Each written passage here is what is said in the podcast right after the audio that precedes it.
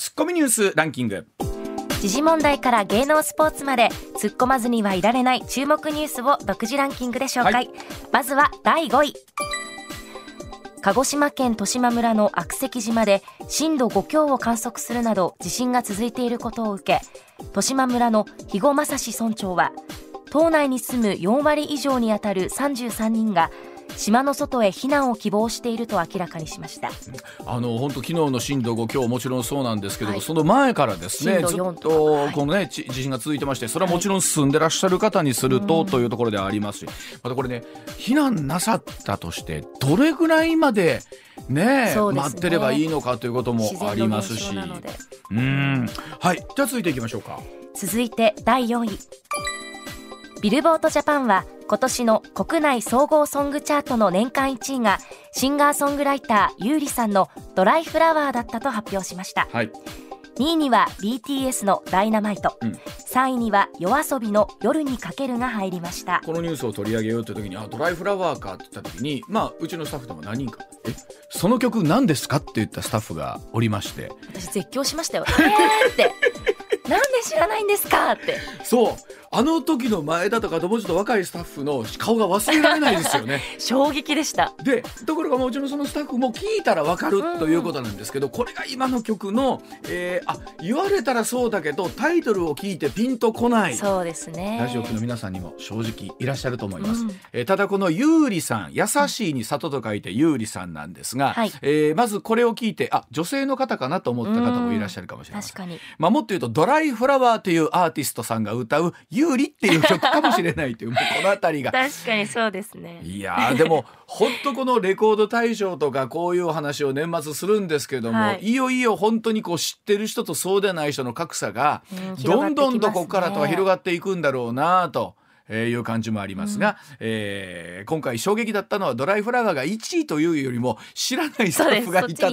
意外とその方も多かったということが、うん、えー、今回は実は第4位でございます。はい続いていきましょう第3位自民党の石原伸晃内閣官房参与が代表を務める選挙区支部が新型コロナの影響を受けた事業者に支給される助成金を60万円余り受け取っていたことが分かりました。はい、えー、ツッコミこのニュース、えー、この後ですね石原さんに、えーかえー、詳しく解説してもらおうと思っております。続いていきましょう。はい、続いて第2位は岸田総理大臣は新型コロナウイルスワクチンの3回目接種をめぐりファイザー社との供給契約に関してスケジュールの前倒しな前倒しについて交渉を進めていると述べました、うん。まあ、あの3回目、まあ、早く打ちたいという方もね、えー、いらっしゃると思います。特にご高齢の方含めてそうだと思います、はい、まあえー、特に今年の夏頃あったですね最初のこう打つタイミングのこう大混乱がありましたので、はい、少しでもそうならないようにねどういう仕組み作りができていくかというところだと思います。はい、はい、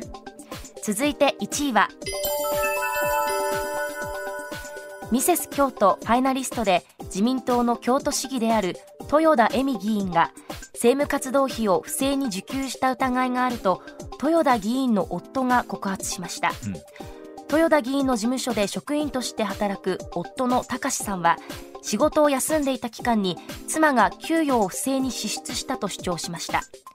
会見を開いた豊田議員は高志氏は仕事をしていた実態があり休業損害証明書については高志氏の要求で書かされたと主張しました。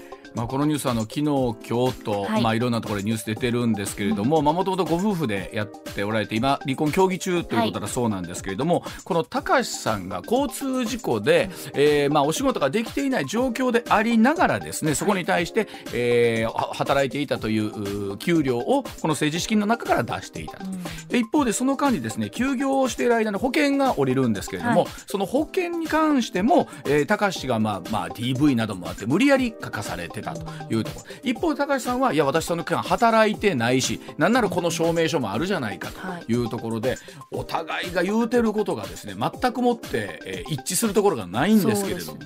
ね。まあ、一方でその政治資金というのはもちろん税金ということでありますので、はい、果たしてこの使い方としてはいかがなものなのかというところですけれども、まあ、正直申し上げてその夫婦喧嘩の中にですね、はい、いろんな人が巻き込まれているというところもあるのかもしれません、はい、まあ何度も言いますがその税金が関わっているというところは大変なことだと思いますさあそれではあこの後コマーシャルの後石田さんの登場でございます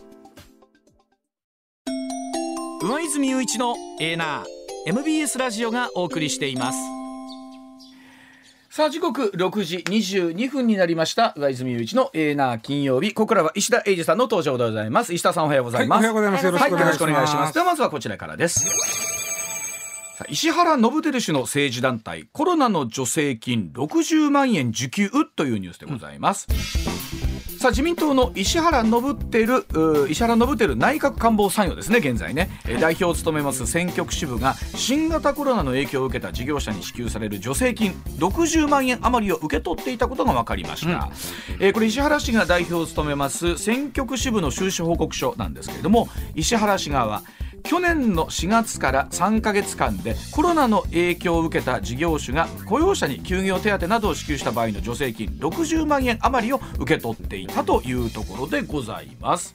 はいえっと、まずこれ、最初に前提として、うん、えー、石原さんが何か法を犯した、この、あの、政党支部が法を犯した、法を犯したということではないです。うん、これは、あの、まずそこが、法がおかしいねん。僕は思うね、うん、まずこの政党支部っていうのは何かって、まあ、前田はねまだあの若いし、まだまだそんなに選挙報道とかやって、あのそもそもですね、はい、企業団体献金を禁止しましょうということになりました、うん、今政治家は企業とかあまあ例えばいろんな団体から、ね、政治献金受け取れないんですよ、でも受け取ってます。どうするか言ったら、その政治家が立候補する小選挙区に政党支部を作るんです。うん、でその政党支部は受けてええことになってます、ね、うん、献金を。うん、ところがその政党支部、まあ、名前は看板は政党支部ですが、はい、その政党支部の代表者は政治家なんです。はいだから石原伸晃さんの場合は東京8区やったんで、うん。はい、東京第8、え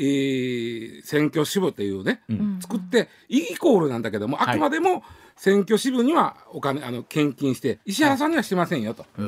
いう、まあ言ったら完全なこれ抜け道のための、はい別に自民党だけじゃ全部してんだこれは、だから基本的にどこの政党もそうですけど支部長という人がその立候補者を兼ねてるケースが多いですからね、うんでまずその前提ね、でそしてそこにはねいろんな税金がまた入ってくるわけね。例えば、今言ったあまあ、そういう献金もそうですけど、政党には政党助成金っていうのが出ますね、で政党助成金はそれぞれ党本部に出ます、はい、自民党は自民党本部に出ますけど、そこから各支部に降りてくるわけね。なるほど。でそう降りてくるお金っていうのはこれ税金じゃないですか、そんなまあ言ったら税金とか抜け穴の献金とかで成り立ってるのが政党支部です。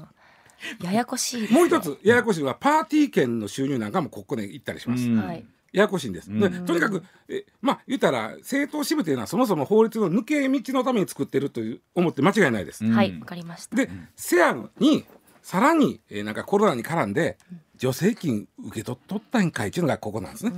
これ助成金っていうものは、うん、本来あの先ほどニュースの中にもありましたけれどもね、え失業したとか事業者の人がこその従業員の人に対してお給料払うというところですもんね。今回その緊急雇用安定助成金で、まあ、あの雇用調整助成金とよう似てるんですけども、うん、あまああのえっと雇用調整助成金の場合はそのえっと雇用保険に入ってる人の原資、うん、保険正社員とか、まあ、契約社員とかでも雇用保険入ってはりますよね、うん、そういうとこからお金が出るということなんだけども、うん、バイトの人は入ってへんじゃないですか雇用保険って。あそうですよね。そういう人が休む時にどうやって金出すねんってなった時に、えー、出てきたのがこの緊急雇用安定助成金いうやつなんですね。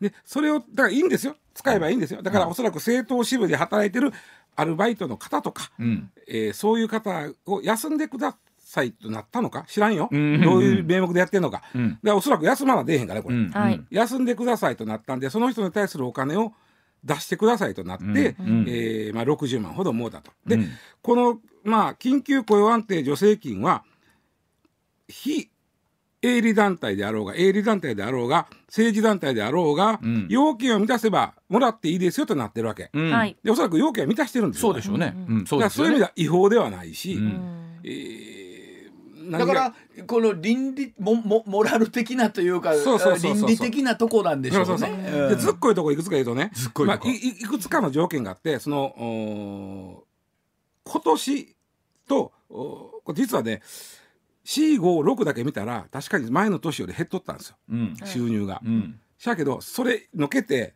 2020年ね、うん、1年通したら増えとったんです。あでも手手続き上はその456が減ってるだけでももらえるからということそうですよね。そうそうそうそうそう。でなんで減ってたかというと、うん。ちょっとこれまでややこしいです。去年2020年は、うん。えー大きな選挙がなかったの。ああ確かにそう、今年は衆議院選挙ありました、うん。2019年は参議院選挙がありました。その間の年やったんですね。そうなんですよ。うん。だから選挙があるといろんなとこから団体あのき献金がとか、はい。パーティー券のお金とか入ってくるが、当然支部の収入は増えるわけ、うんはい。だから2019年は参議院選挙とか統一地方選挙があったから、うん。収入多かった。うん。で今年はあごめんなさい去年はうん。大きな選挙がなかったから収入少なかった、なるほど。はいそうでもなんか収入減ってるからうん。お金ちょうだいよって言うけどちょっと待ってそれはちょっと意味がコロナ関係ないやんってなるわけですよ。そうやな。あそうですね。コロナのせいで収入が減ったわけやないわけですもんね、確かにせやわね。それは選挙なかったから収入減ったんでしょ？と。でそれをいやこれは満たしてるから言うて、でましてやそのその後増えててね、なん。やったらあのー、2019年ちょっと多かったぐらいですよこの支部は。うんね、まあ、それいろいろあると思うわ。今年えー衆議院やったから早めに寄付集めたかもしれんし、ね。いろいろあんねんけども、それはしかとちょっとそもそもおかしないですかっていうのが怒られてるとこですな。あのこれねこ,、まあ、ここ12年そうじゃないですか。何でもかんでもコロナのせいってい。うケースもあって、いやそれはもちろん多くの方が苦労してはるんですよ、うんでもこういうふうなことで、えー助成金をもらおうと思えばもらえんこともないわけですすよね。よね。最初に言いましたけどこの政党支部っていうのは、えーまあ、政党交付金とか、えーもうすでに税金がいっぱいたんまり流れ込んどるわけ。はい。で普通の企業って税金なんか流れ込んでへんのどっちかって払ってるわけそりゃそうですよね。で払ってるとこに対してお金へ、まあ、ちょっと売り上げ減ったから、うん。えー従業員休まさなあかんと、うん。そのお金ちょっと面倒見てもらえませんかというのは分かる、うん。でもそもそもが税金がいっぱい入ってるわけですよね。でさらに税金から、ね、助成金取るってどういうことよっていうことだよね。あの実は今週の月曜日に流して来週の月曜日にも流すんですけど、うんはい。えっと吉村、えー日本維新の会副代表、はい。の知事なんですけど、副代表としてお話聞いた時に、まあ、いわゆる政党助成金というものを石田さん、大体、えー国民一人当たり300円ぐらいですかね。250円かな。250円かな。あコーヒー一杯コーヒー一杯分。今コーヒー250円飲まれないといけないけどな。今はだいぶ安いところ行かないと。でそれがガサッともうおじいちゃんおばあちゃんから赤ちゃんまでもう分。おぎゃーって言うたらこうからです。ね、うん250円集めてって、そのお金を、まあ、共産党を除く、はい。えー国会議員の頭数に、えー振って割ってるわけなんですよね。まあまあ得票数いろいろあるんだけどだけども。特殊なまあまあまあまあ頭数とイメージが間違ってないと思う。でまあまあですよね。まあと得票数かな。得票数かな、うん。まあそんな含めて割ってって、うん。えーでそのお金があるんですけど本来1年で使い切るとか、はい。ということがそうそうそう。本来の意味合いなんですよね。そうそう。う。んいやそもそもこの政党助成金って一人ね国民一人250円で250円。うん。でみんそれを国会議員っていうか政党にあげましょうって言ったのは、その代わり、うん。企業団体献金は禁止ですよとはい。言うたからもらったのに、うんせやのに今言ったように抜け道作って企業団体献金はもらうわ政党助成金はもらう、ダブルで入ってるわけ。この時点でおかしいわけや。でそこからさらにコロナの助成金まで入れるってもうどういうことやと。それでね、あのーちょうどこの去年の4月6月確かにまあコロナ一番大変な時やんか、うん。であのーそういう時やからちょっと議員の給料を減らしませんかぐらいの議論もあった時ありましたね。うん。その時に減らしもね。これそうやな。あとね僕ね、すごい納得したのが、立憲民主党の石垣のり子さんという議員さんがいてはるんですけど、うんうん。この方が、えー国会で言うてはったことが、ああなるほどなと思ったのが、何？お米を作る農家の方。はい。4月6月っていうのは、そもそもあの農寒期なんですよね。あ。寒気。はい、4, 月まあ4月5月は、春は農寒期なんですよ。うんね、でそこで収入が少ないのは、まあ、当たり前なの、はいはい。そこから田植えして秋に収入する、収穫するわけやから、うん。それから、あのーまあ、お米農家さんにとっては春っていうのはし収入がゼロになる、はいはい。でそれをもってして、減ったからあの助成金ちょうだいって言い方できたと。できたけども、ね。うん。できたけどもそれはあの不正やないかという農家さんの中でもそれがおー。これあかんのちゃうかと。秋になったら収穫でその分収入があるんだからと、それは当たり前でしょ。あんたら春少ないのがと。あってその時中小企業庁もやっぱりあのルールは間違ってへんけどもしもらってんやったら自主返納してくださいと。おーそこまで言ってるやっ実際そうなんですか？そうなんですよ。あほなあかんがなそういうことやね。ほなあかそういんやうことやね。あかんやろ。うんいやだからお米農家さんってさもうそそんな、まあ、今お米もさ値段下がっていやそう大変なんやですででそんな時にみんな困ってる時に税金で潤ってるのにさらにね、まあ、盗っ人においせんという日本の言葉がありますけども。いやあのそれはね石原さん今回の選挙はね、はい、それも東京8区盤石と言われたところで議席を落として比例復活ならず、うん、ね。まあそれでいてなんとかこの内閣官房参与という肩書きが、えーね、これもね、うん、税金で給料出とんね内閣官房参与というのは何人置いてもえんのよ、うん、だからまあ石原さん入ってんけど、はい、日給2万6千円なんかな。2万6千円ほどなんですよ。日給制なんですね。あ日給なんですね、うん、ところがね面白いの。1時間働いても出るの。ああの文書交通費と一緒ですね。一日でも。そうそうそう。文書交通費もなんや言うて収まってまへんな。あれも。おかしいおかしい。あれも絶対おかしい。あれは僕はもう野党が言うように、うん、あの使った分をなんて領収書出して、うん、余ったら返す、うん、っていうか僕はねもっと野党よりも、もうあの行った分だけなんぼつこともええと思う、おっしゃってました、うん。うん。ほんまにで領収書ちゃんと出して。出してて、そこで変なことしたらめちゃくちゃバッシングされるけど、岸田さんも歯切れ悪かったですよね、あのね一方日本維新の会の馬場さんに詰め寄られてましたけど、日割りなんか全然する必要ないですよ。いる分だけ作ったらええんですよ、ね、まあでもそうやって思うとあれですな。もう我々も黙って目つぶって言ってたとこもありましたけども、だいぶ目つぶられへんようになってきましたなこの辺になってくるとね。この60万のおかしさっていうのはこれ分かってもらえたと思うはい、わかりました。はい。じゃあ続いていきましょう。6時33分回っています。さあ続いてこちらです。スイスのお話です。安楽死マシンが運用になります。自殺幇助が合法となっているんですねスイス。カプセル型の安楽死マシンサルコなるものが、えー、運用するための法的審査に合格したと発表されました。このサルコ2022年ですからもう来年ですよね、うん、運用開始を目指しているということです。まあ朝からちょっとタフなお話ではありますが。そうですね、うん、あのー、まあ安楽死っていうけども、まあ、安楽死2つあるんですよ。うん、1つは、えー、お医者さんが、うん、そのまあ、薬物なり、はい、えー、まあうん非常にもう今日めちゃくちゃ効く麻酔というか効きすぎる麻酔をい打って、うん、えー、もうし死なしてしまう、はい、これがまあ積極的安楽死です、はい、もう一つは自殺幇助ですね、うん、えー、これをお、まあ、医師がお医者さんがね、うん、薬を処方して、例えばこれ飲んだらあんた死ねますから、もう自分でやってくださいと、いうのは直接お医者さんは手下してへんけど自殺幇助になるんですよ、飲むのは自分ですからね。この両方とも安楽死なんです。A、B とあって、今回のそのサルコっていうのは B の方です。このね今我々の手元に、そのサルコの、はえ写真があるんですけれども、3D プリンターで作られたまあ本物じゃないんですよね、えー、おそらく形取ってるんですかねこれはね。3D プリンターでこれができるんです。できたんですか？もうできてます。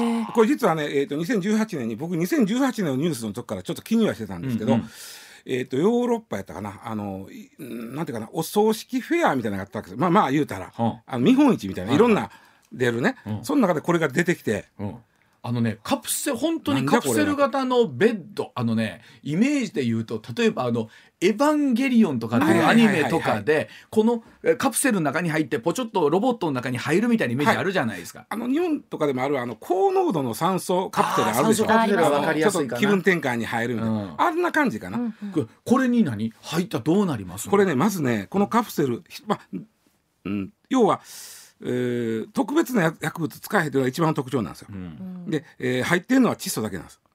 うん、で、えー、まず、ね、入るとも誰でも入れるわけじゃなくて、うん、一応テストがあって、えー、スクリーニングというかこうあなたはこれを使ってもいいですよという許可を得なあかんのですけども、うん、あのでまあ許可を得た人はおかしいけども、試験でまあ OK って言われた人もいるのもおかしいけど、はいはいまあ、そういう人が入ります、うん、で、えー、入って自分でボタンを押すと、うん、お中から液体窒素がピューと出てきて、うん、液体窒素なんて普通に売ってますよ。売ってるとか普通にボンベでその辺にあるでしょ、うん、その液体窒素が出てきて、その中を満たしていきます、そして、えー、酸素濃度がね、えー普段は21%ぐらいあるんだけども一気に1まで一気に落ちます、えー、30秒で。怖い怖い怖い。でどうなんの？それは息苦しいじゃなくてふーっと意識が失って。眠くなる感じですか、ね、あそうそう。あの麻酔したことある？全身麻酔とか。あの全身麻酔とかあるでしょ？あの時さ覚えといたらやまで俺俺今から落ちていくの覚えといたらやまけど覚えてへんやろ。覚えてないです。知らない間にキューと寝てます。ああれですわ。これでもね石田さんリアルな話ですけど、うんこれ誰かはもうすでに入って実験というかして実実験実験というのがないなななんていうけどのもそのその実フェアの時はうん。みんなゴーグルつけてこんな感じですというのをやったらしいよ。ああの苦しいかどうかは変な言い方すると本人しかわからんとこありますよね。まあそれはでもあの、まあ。じ液体窒素の濃度がこうなったら人間はこうなるよって分かってるから。でこれまあ石田さん今日の議論ですけど、さその安楽死なるものうんうんをまあどう考えるかですよね。そうですね。特に、えーどこの国でもねさっき言った2つの安楽死はね、認めてないとこ多いですよ日本もそうやけど、うん。はい。認めてる国がまあちょっとずつ増えてきてるんですけどまあまあもともとはスイスオランダうん。多いよね、うん。はい。オランダなんてね、えー、2018年でこれで6,000人亡くなってんのよ。でスイスも去年これで1,300人。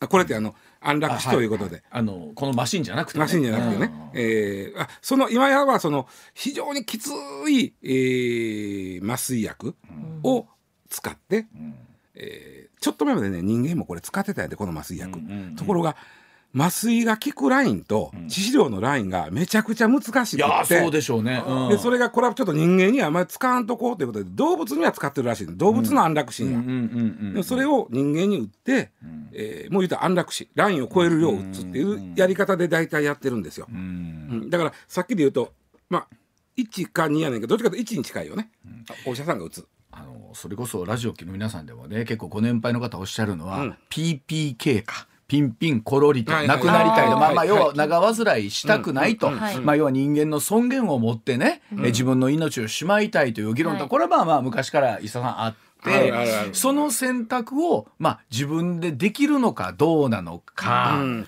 例えばあの、この間亡くなったこの間か、えー橋田壽賀子さん。あ橋田壽賀子さん。橋田壽賀子さんなんかはもう安楽死の法制化を日本でも進めてくれと、うん。ずっと言ってはった人なんだけども、なかなかね日本はまああのこの議論はまあ避けてるっていうか、うん。まあまあ難しいわなこれ。これ例えば大きなハードルとすると例えばどういうところになってくるんですか、それ一番は自殺幇助です、うん。自殺幇助は刑法で禁止されてるわけやから、刑法変えなあかんわけです、うんうんうん。うん。うん。で、えーとまあ、例えばそのその刑法を、まあ、変えるという動きにならないというのは、えーまあ、もちろんそれは悪用されるというケースもあるということでしょうね。あの今回のサルコってね、うん。これちょっとさっきから 3D プリンターやってるでしょ、はい。はいこれね作ってんのがそういう安楽死を進めようとしている NPO 団体なんですよ。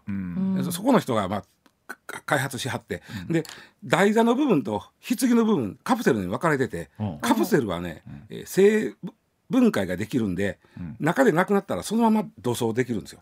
へえあそういうこと。うん。下の台座はまたそこからいろんな装置になってるからさあかんけど。ど。上を取り替えるだけでそうそうそう。使えるという。でこれは 3D プリンターが一番えげつなかったんがその2018年にフェアで出てきた時にみんながびっくりしたんが、これ 3D プリンターで作るんかと。3D プリンターっていきなりこんなでっかいの作られへんから、ん。パーツパーツを作っていあって。はいはい。で組み立てたらこれができるという 3D プリンターで作るんですよ。んでその設計図とデータはこの NPO はもうオープンにしますと。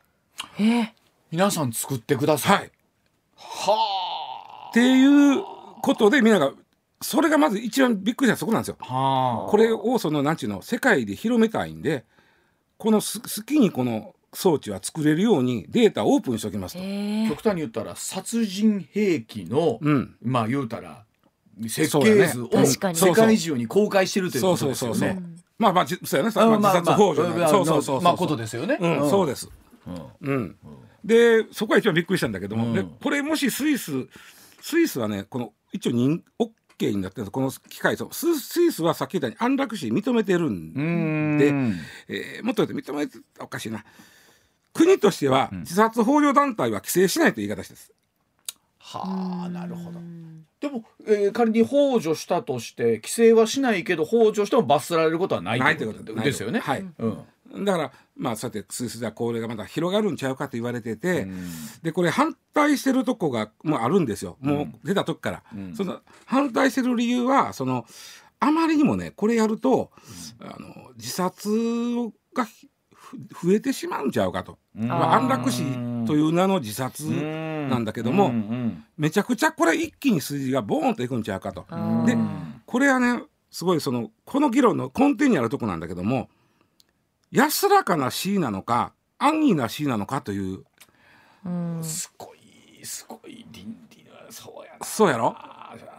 安らかな死と安易な死は違うわけじゃない、はい、哲学的な話になりますよね。そうなると。死生観ですもんね。安らかな死は認めてもいいけど安易な死は認めないよとなった時の、こういう装置が出てくると、うん、安易な死が増えないかというのが反対してる人の石田さんこれね、うん、日本の方で行きたいって言うて、行ってて使うことはできるんですか、サルコは認められたらできますね。この間、えっと、それこそ3年ほど前に、え NHK がドキュメンタリーでやってた「彼女は安楽死を選んだ」という、あれはだからスイスでに行ってそのあの人は、あれもちょっと物議を醸したんですよ。あの放送自体もね。うん。まあ、とにかくこの自殺問題っていうのは言う時はそのもちろんその魅力的に言ったらあかんし、簡単に言ってもあかんし、もちろん自殺専用に皆考えなあかんわけですよね。そういう団体もあるわけやけども。あの今の上ちゃんの質問で言うと、あのドキュメンタリー見るようにスイスは外国からの人を受け入れてますんで、そういう意味ではああり得るかもしれないですね。これはでもすごいな。いやもちろんそのおっしゃるようにね、うん、あの安易なしみたいなところにこう誘導するみたいになったらもちろんこれ困るし、うん、とはいえ本当にこう究極の究極の選択みたいなところもあったりするケースもあるじゃないですか。これねもちろんあのスイスにしろオランダにしろ誰でも簡単に自殺ができるみたいなことはだんなこと言うてへんわけで、はいはいはい。うん、もうあの他に治療がない。と、まあその複数のお医者さんがちゃんとチェックして、はい、これっきゃないよねっていうふうなことを言うとか。で日本もあるんですよ。消極的安楽死っていうのは、うん、そこは一番違うのは日本はもう耐えられない痛みが、うんその患者さんにあるということなそこから救うてあげるそしてもう死期が迫っている。そんだけ苦しいんやったらいうことでじゃあ寝させてあげようというのが日本で唯一認められてる消極的安楽死みたいなもんなんですけどもでスイスとかオランダっていうのはそこまでいかないですよ。だって本人の意思がまだ。私これあのドキュメンタリーでもこれからの先考えたらここで私はもう自分で選びたいんですという意思がそこには耐えられない点見てまだなかったと思うんですよあのドキュメンタリー見てても。でそこは日本では到底認められへんわけですまだ。あでもこれが、えー、本当に運用されるとなると改めてまた世界で大きな議論になるでしょうね。うん、そうなんですよね。あの、うん、安楽死問題をこれ世界的にまたクローズアップすることになるというこのサルコという機会ですね。ね人生本当あの医学の発達とともに生きることもできてきてますからね、今ね。だから本当にあの、最後言いました。安楽死というのはや安らかな死であって安易な死ではないというのはそれ大事。すごい大事。抑えとかなあかんとかなというふうには思いますね、はい、はい、えー、時刻6時45分回っています。上泉雄一のエーナー MBS ラジオがお送りしています。さあ時刻6時53分30秒回っています。続いての深掘りツッコミ解説こちらでございます大阪の松井市長年内10万円一括給付を断念でございます。さあ18歳以下の子どもへの10万円相当の給付に関して現金で一括給付したい意向を示していた大阪市の松井一郎市長なんですが非常に申し訳ないが年末は5万円しか届かないと述べまして10万円の年内一括給付を断念することを明らかにしました。松井市長予算成立後まで待っていたのでは、えー、今年今月27日の5万円給付も間に合わないとしてクーポン分を除く5万円を先行して給付するということなんですけれども一筋縄では一括10万円ちわけに石田さんいかんみたいですねこれね。これおほとんどの人は、うん。クーポンなんて意味ないやんって思ってると思うね。多くの人思ってると思う。思うでしょ？思ってると思うこれは不思議なことは起くとんな。僕もあのいろいろねもう石田さんもうちも、うん、もう外れたりするけど。でみんなどうってスタッフに聞いたら、うん、そら現金10万円ですよと。そりゃそうやで。同じいただけるならね、うん、でまあまああのこれ政府もねなんかこうふらふらしとんなこれな。あの半額の分、まあ、5万円をクーポンやけども、うん、現金も OK よって言いつつ、はい、いやいやあの現金5万とクーポン5万は別のあの給付措置だからなんか財布が違うんですってねそもそも。言い出したりとか。あとあの補正予算が成立するのが今年のもう20もうクリスマス後ぐらいだと思うんですけどね、うんうん、えー、でないとそのおの全部を現金で渡してええかどうかが決まれへんみたいなこと言うから、うん、それやったら松井さんはねそれやったら渡されへんなとなって、ただ松井さんだけやのってね、多くの自治体の市長さんは、何を言うてんねんと、もうこれ現金やんかと、ね、でまいろんな理由があるんだけどもう何一つクーポンで渡すメリットがないね、ん、一言で言うと。あのまあ言うたらクーポンにしたら事務手続きも900何十億、うん、かかるわ。手間やわ、うん、例えばね、うん、作りますいた時にそんなね僕らが年賀状でねあの年賀状するようにねあの家のプリンターであんなんちゃうで。そりゃそうですよね。そんな簡単じゃないです偽造防止せなあかんやん。いやだからさあれでしょ？どの業者さんに吸ってもらうねんとか。それは入札やんでしょ？しやしその偽造防止技術持ってるとこってないから、うん、下手したら、うん、ある業者に集中してしまうから。さそうですその業者も、うん、自治体ごとに変えなあかんでしょ、うん、どっかをデザインのどっかを。いやそら何々しいうとこ変えなあかんわけですしね。ね。ほなそんな間に合いませんわってなるじゃないですか、ね。であと使える店の範囲もどうやって決めんねんとか。そう。ね。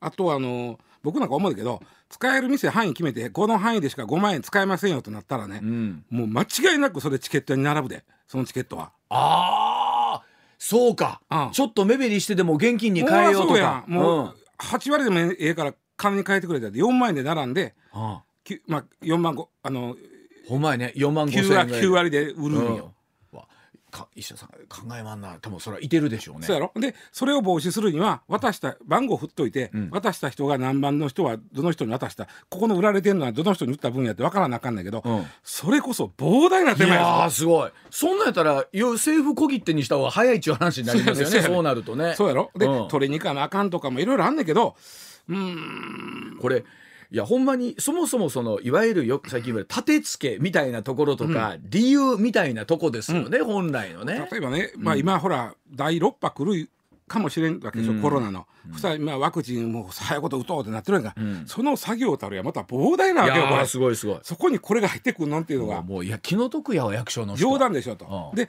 おそらくクーポンで配れるとしたら4月以降になるわな。その作業の流れで言うても。で、ね、ご存知のように3月末で引っ越す人が多いわけ。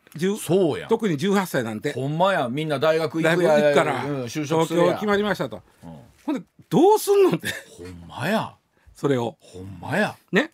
であと面白いのがね僕はあのー、もうちょ突っ込みたいのはこれ、うん、特にクーポンは子育て支援が目的や言うてんねや。今今のとこ言ってます。な、うん、ところが18歳の人、4月からこうちゃうねん。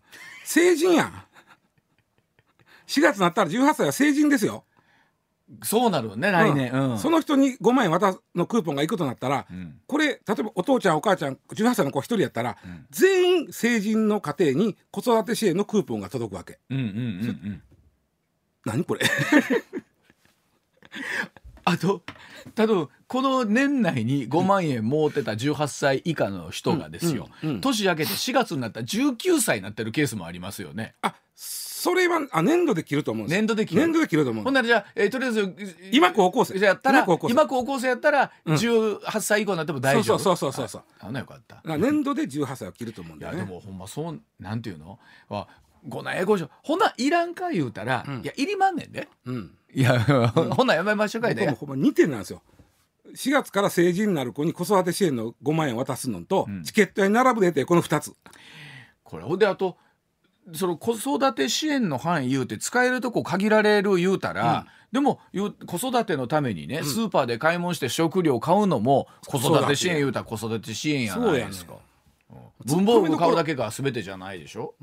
これ僕思うんだけど、うん、もうやっぱり現金でええわってなるような気がするだって突っ込みどころ満載やもん。事務手続きの考えたら、うん、それはもう現金の方が楽ですよねお互い。誰も得せえへんねで。ねじゃあそのあたりのお話最後時報の後にもう一度整理したいと思います。一旦7時のお知らせでございますまあ、石田さん例えばこういう給付とかってね、はい、まあ、もちろん困ってらっしゃる方のために少しでも手を差し伸べたいという気持ちはこれはまあこの部分はもちろんありがたいと思うんです。ただその前そうなる時に今言った手続き的な話ありますよね、うん、ほん。などうすんねんどうすんねん、みたいなのはやっぱ後回しになるのかそこまで考えてなかったのかそれともいろんな仕組みの中で、うん、なん。やろそんなものがついてきたのか。誰が言い出したか僕ほんま知りたいですね、でこれ松井さんもおっしゃってるけども、誰一人これ賛成する市長おれへんでと、うん。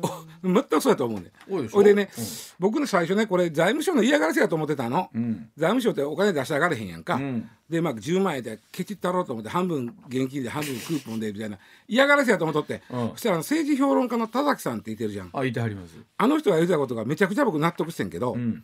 来年7月、えー20日かな、えー、と参議院選挙なんですその直前になるとどうせまたあ政権与党とかは金配れって言い出す。あの給付しますとか。給付する言い出すと。ね。もうはっきり言って買収やけどねそれは、うんうん。言い出す、ん。僕も言い出すと思う、うん。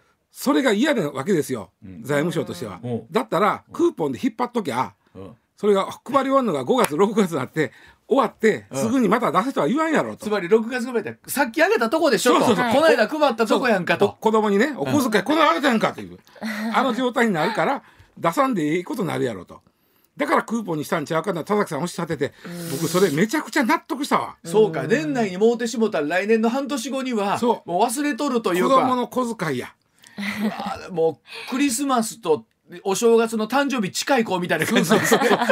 これ納得せへん。わかるわ。うん。またまた言うてくるでそういううん。いやだからそうやって思うと今下さん言ったようにねその選挙前にえこういうことをするというのは果たしてその買収にならないのかという話にはこれなりますわね。もうそう実質的には買収やこんなもんな、うん。いやそれでもほんまにあの財務省としては出し出したないからだから僕あ僕の想像してた財務省の嫌がらせのまま半分はそういう意味で当たってるのかもしれんけど、あのあんまり早う出すと夏にもう一回くれ言うて、あのいろんな要素が絡んでると思いますけどゼロじゃないような気はしますよね。僕それ一番納得したな。でもこうやって思うとさ僕本当この1年2年ねあの特に役所現場でうん。こういう作業をする方ってね、はい。やれそれこそワクチンのね、くあのほら、接種券を仕分けせなあかんわ、そうね。やれその電話の対応やわね、うん。で今回こうまたクーポンになってくれてまた配らなあかんわね、いやほんまね大変。とかお気の毒というか。お金もねその